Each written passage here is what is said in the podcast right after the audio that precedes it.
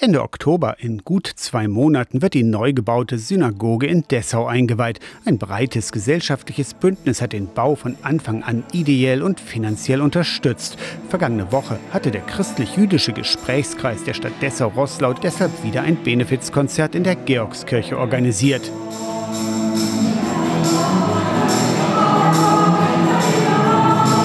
Seiner Gründung vor über zehn Jahren setzt sich der Kreis ein für den Bau einer neuen Synagoge in Dessau. Für die christlichen Kirchen sei die Unterstützung selbstverständlich, sagt Wolfram Hädecke. Der Pfarrer im Ruhestand ist der Sprecher des christlich-jüdischen Gesprächskreises. Die Juden sind unsere älteren Geschwister im Glauben. Von daher ist es uns nicht egal, wie es ihnen geht. Und von daher sind wir natürlich immer noch, wenn wir an die Geschichte denken, betroffen und erschüttert, wie es eben zum Holocaust kommen konnte. Und das zwingt uns umso mehr auch an die Seite der Juden. Ein paar Meter von der Georgskirche entfernt ist die neue Synagoge ein echtes Schmuckstück.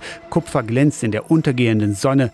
Mein Haus soll ein Bethaus genannt werden für alle steht an dem runden Gotteshaus.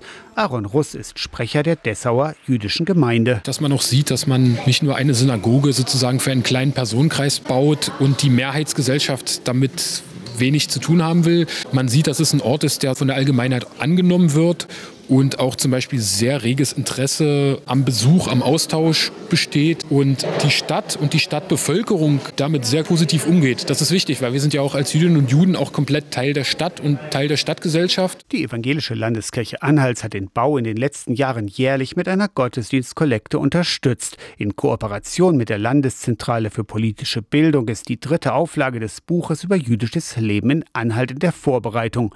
Jüdisches Leben hat in Anhalt lange Tradition. Region. Es war so, dass hier in Anhalt relativ tolerante Fürsten geherrscht haben, die sozusagen Juden auch schon seit Ende des 17. Jahrhunderts eine Ansiedlung ermöglicht haben. Damals noch unter Schutzbriefen, also auch gegen Zahlung. Aber trotzdem gibt es hier schon seit ja, über 300 Jahren mit einer zwar großen traurigen Unterbrechung, aber jüdisches Leben. Künftig sollen Benefizkonzerte auch in der Synagoge stattfinden. Schulen besuchen die jüdische Gemeinde schon jetzt regelmäßig. Ob jetzt im Rahmen des regulären Religions- oder Geschichtsunterrichts oder Ethikunterrichts oder im Rahmen von Projekttagen.